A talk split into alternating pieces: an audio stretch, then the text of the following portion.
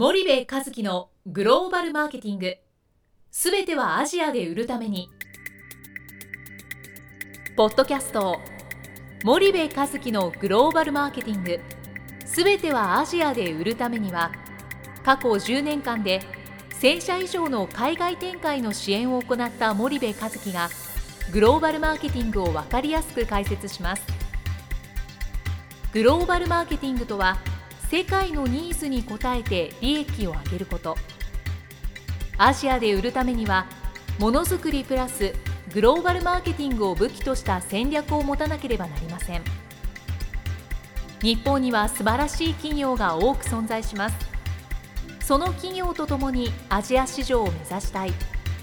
再びジャパンアズナンバーワンと呼ばれる時代を作りたい。森部一樹はそんな思いを持ちながらこの番組を皆様にお届けいたします。こんにちはナビゲーターの東太郎です。こんにちは森部和樹です。堀内さんあのじゃあ、はい。久しぶりに2人ええ。でなんですけども、はい。まずなんか告知があ、すいません。あるようで、あの実はですね、えーずっとシニアアカウントだったあのツイッターを最近あのまめに上げてましてですね、えっと僕がまあ海外出張が多いんだけども海外出張の中で見た面白いものとか感じたことなんかをまめにえー写真付きで、えー上げてますんで、ぜひリスナーの皆さんもツイッターの方も合わせて見ていただければなというふうに思います。アドレスがと和樹森部です、えーぜひ探してみてください。お願いします。はい。はい。よろしいでしょうか、はい。じゃあ本題に入りたいと思うんですけど今日はあの、最近あの結構いはい。ろんなところは講演を受けてると思うんですが、はい。どういったテーマで講演を受けられてることが多いんですかね？えーっとですね総じて傾向として多いのがやっぱり販路開拓っていうキーワードがすごく多くてやっぱ海外進出したはいいんだけどもその販路が獲得できなくて撤退とか販路が拡大できないまま赤字だけが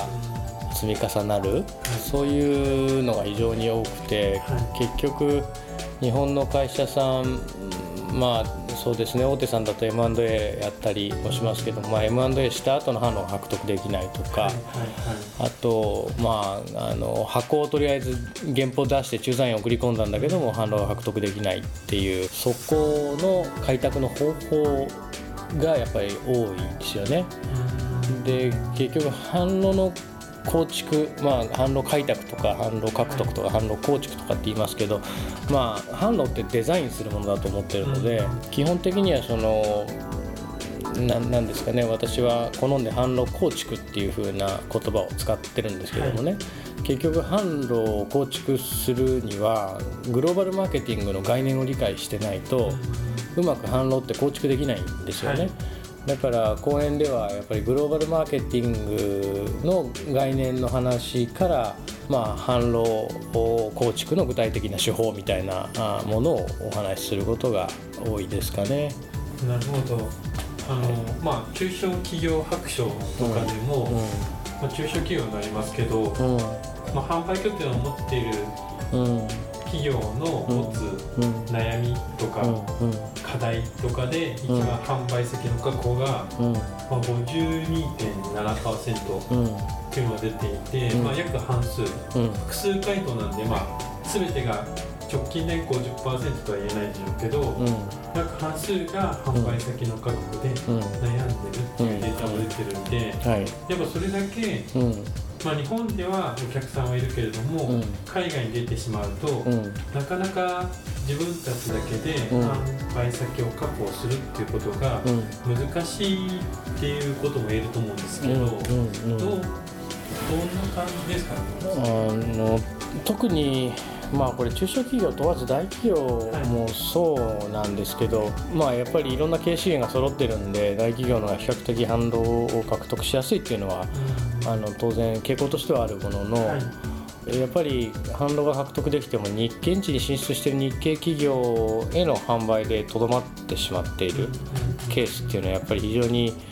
多いですよね。はいはい。であの 4P ってあるじゃないですか、はい。マーケティングミックス、プロダクトプライスプレイス、うん。プロモーションと。マーケティングの 4P というところですね。はい。はいで日本だと 当然プロダクトありきで考えていくのでプロダクトがあって製品があって、まあ、プライス価格があってでプレイスチャンネルがあって、えープロモーションっていうのがこうついてくるんですけど結局これ B2B の企業でも B2C の企業でも、まあ、あの消費財でも生産財でもメーカーさんの販路獲得って海外に行った時に必ずプレイスが先に来る。チャンネルがありきなので。でそのチャンネルが求めている、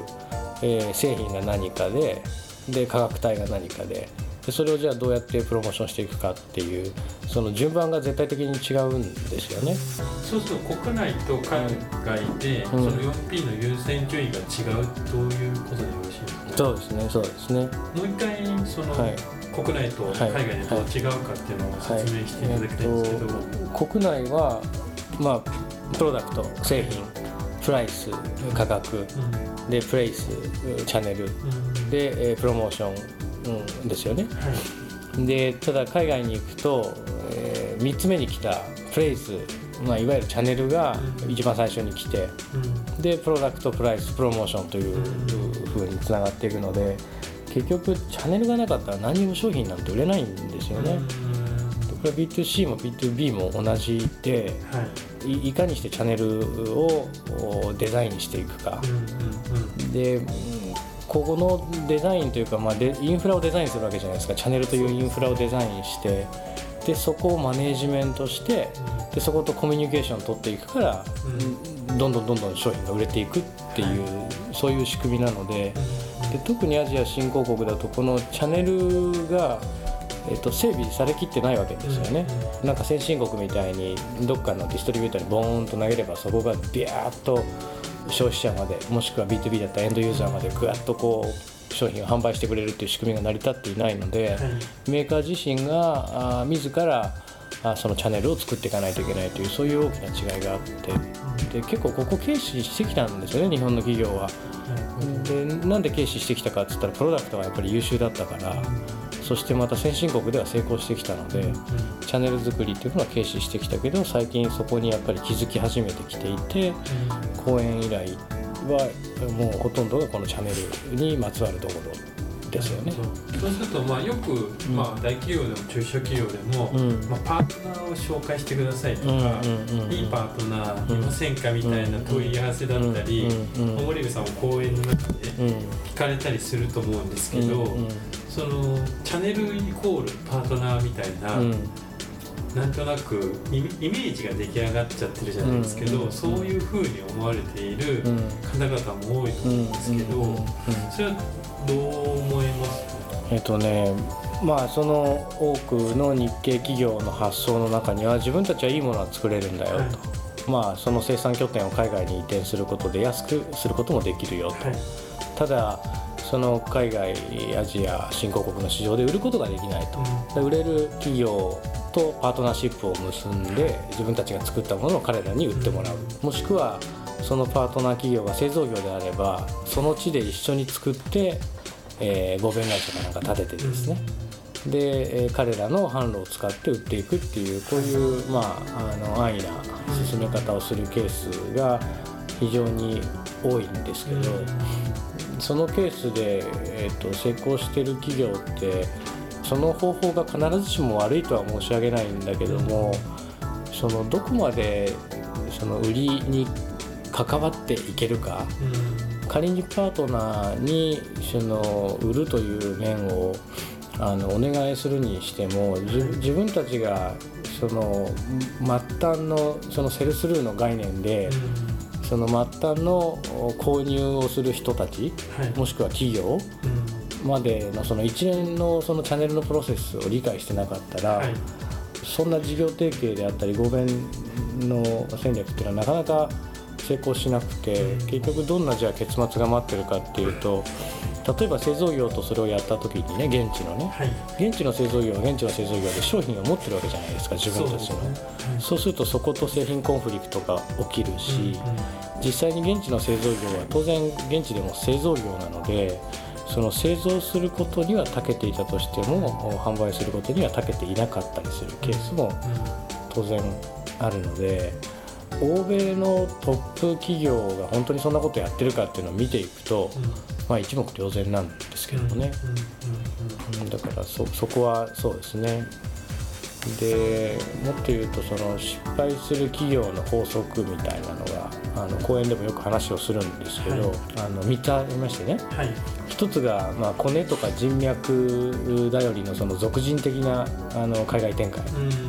でコネや人脈っていうのは海外展開する上ですごく重要じゃないですか、はい、でこれは僕も認めます、うん、でないよりある方が圧倒的に有利ですと、うん、ただ自社のその確固たる戦略があった上でのコネクションや人脈であって、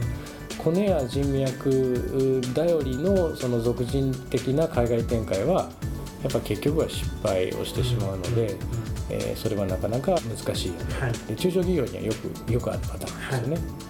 はいで大企業になってくるとその闇雲にコネや人脈頼りということはあまりしなくて、うん、どちらかというと現地パートナーってことになってきて、はい。はい、でそのパートナーもやっぱり財閥系とか同業種の製造業とかっていう話になるんですけど、はい、これもやっぱり失敗をする要因になるさっきま説明した合弁の、うん、あ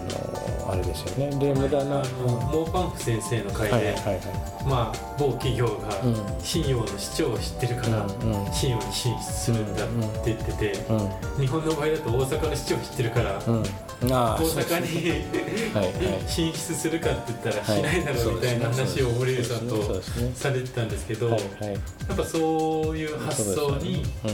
なってしまうっていうことなんですね。で日本で政治家に紹介された企業と合弁会社しないじゃないですか。でね、でも海外だと政治家に紹介された企業と合弁会社をこうしてしまうケースっていうのがあってあの、まあ、特に日本企業には強い傾向なのかもしれないんですけどその日本語の喋れる外国人に非常に弱い、だから海外に出て日本語が喋れる外国人と出会うと、もうこの人しかいないってこれはまあ結局事業を現地で作ってるのは人なので、はい、大企業にいる人であっても中小企業にいる人であっても、まあ、基本的には傾向は一緒ですよね。はい、であとそのそうですね。その今言った現地パートナーという話ですよね、はい、あともう一つがあの、まあ、企業でもその現地パートナーっていう、まあ、自分たちは売れないんだってこう諦めてる会社は現地パートナーっていうその、そっちの方に行くんですよね。コネとか人脈、まあ、現地パートナーみたいな、はい、そっちの方向で。でいやいや自分たちはやれるぞやってやるぞという会社さんは、まあ、現地法人ありきの函館海外展開をやる傾向が非常に強くて、はい、とにかく現現法だとで、えっと、現地に営業法人を設立してそこに駐在員を送り込んで、えー、ひたすらやっていくという方法があるわけなんですが、ここもやっぱりその国内でずっと活躍してきた営業マンを向こうに飛ばしてやるわけなんですけど、その国内では営業っていうのはあの素晴らしかったのかもしれないですけどこれがじゃあ海外に行って通用するかっていうとあの先ほど言ったようにチャンネルをデザインしていくのが先じゃないですか。で営業ってプロモーションに含まれるのでマーケティングの世界では。そうするとその対人のプロモーションじゃないですか、はい、営業っていうのは。でその営業で物を売るというよりかチャンネルで物を売るっていう仕組み作りがあの海外先に来るので、うん、日本はもうすでにそれがあるから営業がワークするんですよね。はい、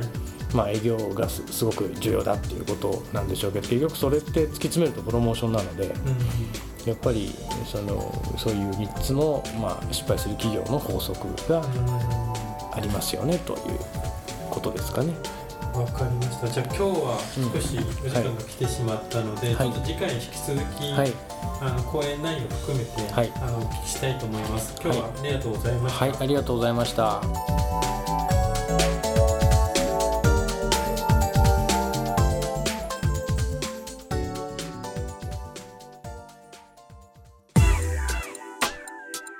本日のポッドキャストはいかがでしたか？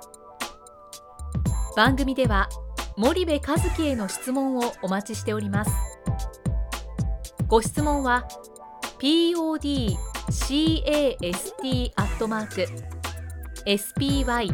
dergrp.com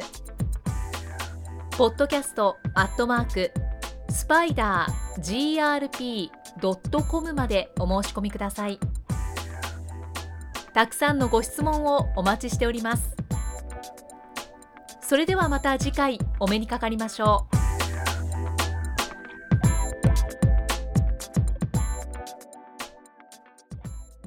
森部和樹のグローバルマーケティング。この番組はスパイダーグループの提供によりお送りしました。